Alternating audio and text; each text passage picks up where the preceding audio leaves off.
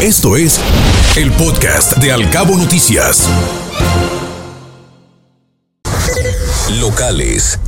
El titular de la Procuraduría General de Justicia, Daniel de la Rosa, informó y confirmó que existe cobro de piso desde Los Cabos hasta Mulegé. Ya hubo detenidos. Sí, el procurador de la Rosa afirmó que no están ligados al crimen organizado. Y en otros temas, Celebrará Baja California Sur la historia del off-road con eventos internacionales y el Rally Norra y el aniversario de Score con la edición especial de la Baja Mil. Así lo externó la directora de promoción turística de la Secretaría de Turismo Estatal, Talia Agúndez.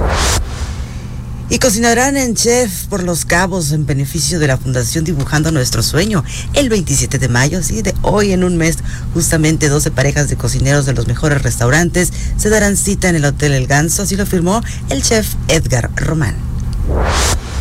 Y a través de los bomberos de San José del Cabo se están realizando gestiones para que la instrucción sea en las instalaciones de la futura estación de Santiago se propone ya un Cold Fire, Academia Forestal en Los Cabos.